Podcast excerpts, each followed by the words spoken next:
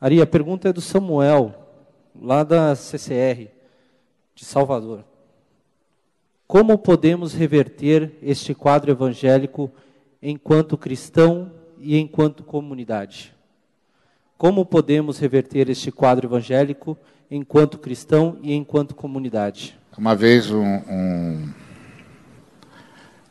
dois irmãos estavam conversando, um irmão pregador e outro irmão que tinha muitas posses.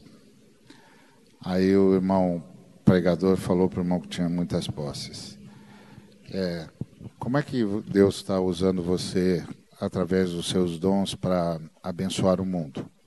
Aí, no primeiro momento, o, o, o irmão que tinha muitas posses não entendeu direito. Aí o pregador falou: vou, Eu vou explicar, vou explicar para você. E falou assim: o, o Espírito Santo me deu os dons que eu tenho.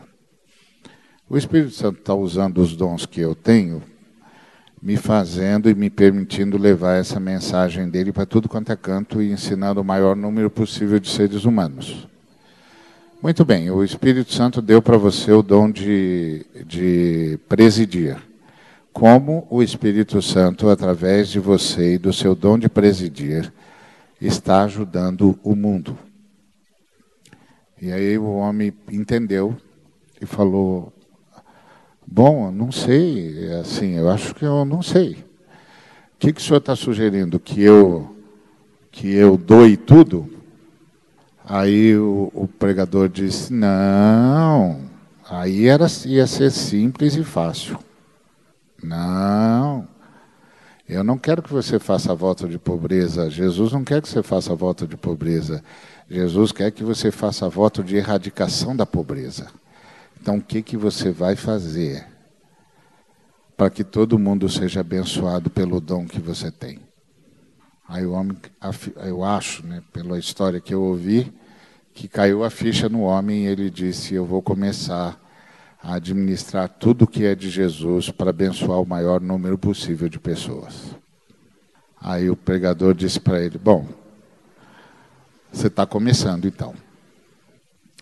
Então, como cristão, a questão é: bom, primeiro, se, se, o, se o cristão tem acúmulo, tem coisa demais, ninguém precisa de coisa demais. Então, começa a repartir. Mas, acima de tudo, começa a usar o dom agora para abençoar todo mundo e não só para se abençoar. E o, o, o, o pregador disse, o homem disse para o pregador: é, O que, que você quer que eu faça? O que, que você acha que eu devo fazer mais? Você acha que eu devo passar isso tudo? Aí o, o pregador disse: Não, o dom é seu, você tem de administrar e disse para ele: Eu administro o meu dom, eu descubro qual é a melhor forma de levar o máximo de pessoas possível o que eu recebi do Espírito Santo. É sua responsabilidade descobrir como é que você, com o seu dom, vai abençoar o maior número de pessoas possível. Você tem o dom, você tem a missão. Então, como cristão, tem de começar assim. Como eu vou usar o dom que Deus me deu? Porque assim, tudo que eu faço como profissional ou como, ou como ministro do Evangelho, como nós gostamos de dizer, é dom. Tem gente que tem dom de ensino, tem gente que tem dom de presidir. Simples assim. O camarada que tem dom de ensino tem a responsabilidade de administrar o dom de ensino dele de modo que o maior número possível de pessoas seja abençoado no mundo todo. O sujeito que tem o dom de presidir tem de trabalhar de tal maneira que o maior número de pessoas seja abençoado com a partir do dom dele em todos os lugares do mundo. E é claro, ele só pode administrar o que Jesus administraria. Ele não pode ter qualquer negócio. Ele só pode ter o que Jesus administraria. Porque Jesus não abençoa o que ele mesmo não teria. Então, ah, começa assim pessoalmente. E como comunidade, tem de começar a ensinar, porque a gente está muito viciado, né? Então, de começar a ensinar e ajudar os irmãos a abrirem mão de coisas. Tem um bocado de nossos irmãos, se, se não a maioria de nós, estamos escravizados. Nós estamos escravizados por coisas. O diabo sabe que não iria nunca conseguir que a gente o invocasse, que a gente o chamasse, nada disso. Mas ele sabe que nós seríamos prisioneiros de coisas. Uma vez eu ouvi um pregador dizendo o seguinte: Você só sabe se é dono de alguma coisa se você doa aquilo. Se é alguma coisa que você não consegue doar, não é você que é dono daquilo, aquilo que é dono de você. Então, doe. Ah, não doe no gasofilácio, não. Doe aos pobres. Jesus tinha um gasofilácio. Aliás, era o Judas que administrava. Aí veio o jovem rico. E ele não disse para o jovem rico: doe tudo no meu gasofilácio dou aos pobres. Tenho um projeto para os necessitados. Tenho um projeto de socorro aos seres humanos. E siga-me. É assim, Samuel. Acho que por aí dá para começar. Bom, como cristão, é aquilo que Jesus disse. Se você quer ser meu discípulo, você tem que negar-se a si mesmo, tomar a cruz e segui-lo. E seguir significa entender que Jesus é o caminho. E entender que Jesus é o caminho é entender que eu não posso ir só. Eu tenho que carregar a cruz. E carregar a cruz significa é, saber que o destino já está já tá correto. É o fim mesmo, vai morrer. então, seguir Jesus e como cristão é falar, tá, entendi o recado, vou morrer. E morrer não significa acumular, porque quem acumula quer viver. Quem acumula quer comer das coisas boas da terra. Quem, quem segue Jesus reparte para que os outros também possam ter. E como indivíduo, seguir a Jesus é se tornar fraco, é declarar-se vencido e falar que de verdade precisa de ajuda. O Cristo carregando a cruz, outro teve que ajudá-lo. Então, se o outro pôde ajudar o Deus encarnado, os outros também podem me ajudar. Então, requer uma interdependência, requer alguém para cooperar comigo na minha fraqueza. Seja ela a riqueza, a minha fraqueza, seja ela a relação com outra mulher, seja ela é, a não divisão de bens, seja ela a, aos vícios da modernidade, que é o individualismo, o consumo, alguém precisa me ajudar. Então eu sou confesso da minha fraqueza. Isso vai me tornar mais humano. E quando o Ari estava falando há um tempo atrás sobre esses dons, eu fiquei pensando que Deus deu dons aos homens não para eles se sentirem melhores e maiores do que os outros, mas de fazer com que esses dons façam com que a pessoa sirva mais. então, se Deus deu dons aos homens, é para que ele possa servir e não ser servido. Se você tem dom e esse dom acha que o serviço é só nas quatro paredes, tem alguma coisa errada com o seu dom. Você não entendeu o que Deus deu para você. então, não é para você ser superstar, mas é para você ter a bacia e a toalha na mão.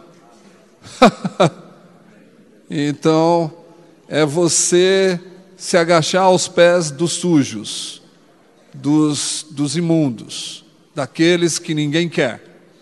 Então, os dons não é para você se sentir o melhor, mas é para se sentir o menor, que vai lavar pé sujo.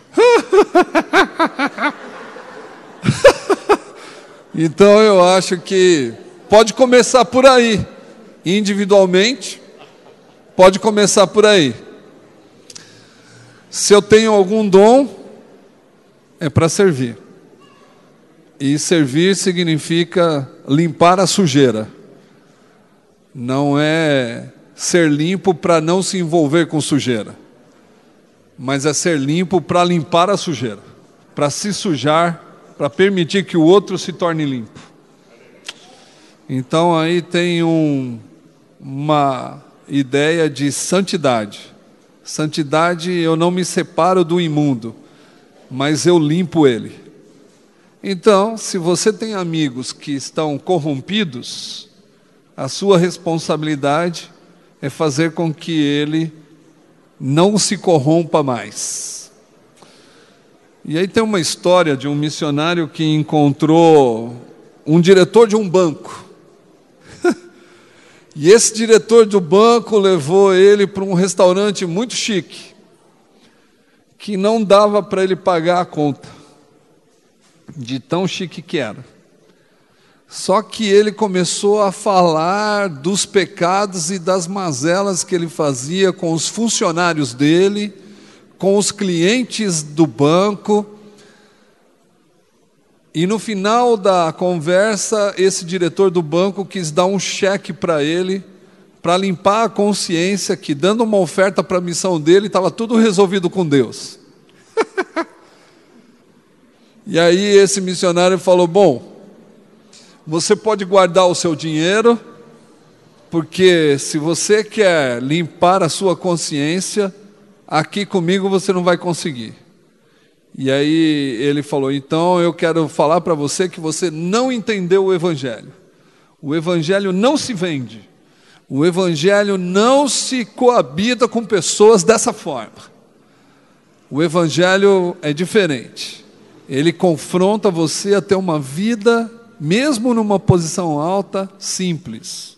E você está equivocado comigo. Guarda o seu dinheiro, não quero, não quero falar mais com você, vou pagar a conta. Demorou dez meses para pagar a conta do almoço. Mas no segundo mês, esse diretor procurou ele. Falou: Você não me deixou dormir. Falei: O Espírito Santo é assim mesmo. Incomoda a pessoa que está no erro e acha que por causa do dinheiro pode comprar a salvação. Aí ele falou: Tenho muita raiva de você, mas o que eu quero dizer é que você tem razão. Peguei todas as minhas roupas do guarda-roupa, desci do meu flat, entreguei na praça, levei o pessoal para almoçar e peguei todos os meus funcionários, levei na melhor churrascaria e pedi perdão de tudo o que eu tinha feito. Eu falei, falta as mulheres. O missionário disse, falta as mulheres. O que, você fez com elas? Todas elas que chegam, eu peço perdão para cada uma delas. Então, o cristão pode mudar o discurso e não se corromper. Essa é a primeira coisa. Num Brasil corrupto e que quer levar vantagem é, acima de tudo. Então, isso não é evangelho. Isso é malignidade, individualidade, egoísmo e não tem nada a ver com o Cristo. Segunda coisa, a comunidade. Se a comunidade quer de verdade seguir o Cristo, agora, se o pastor começar a pregar isso, ele não vai ter muita audiência.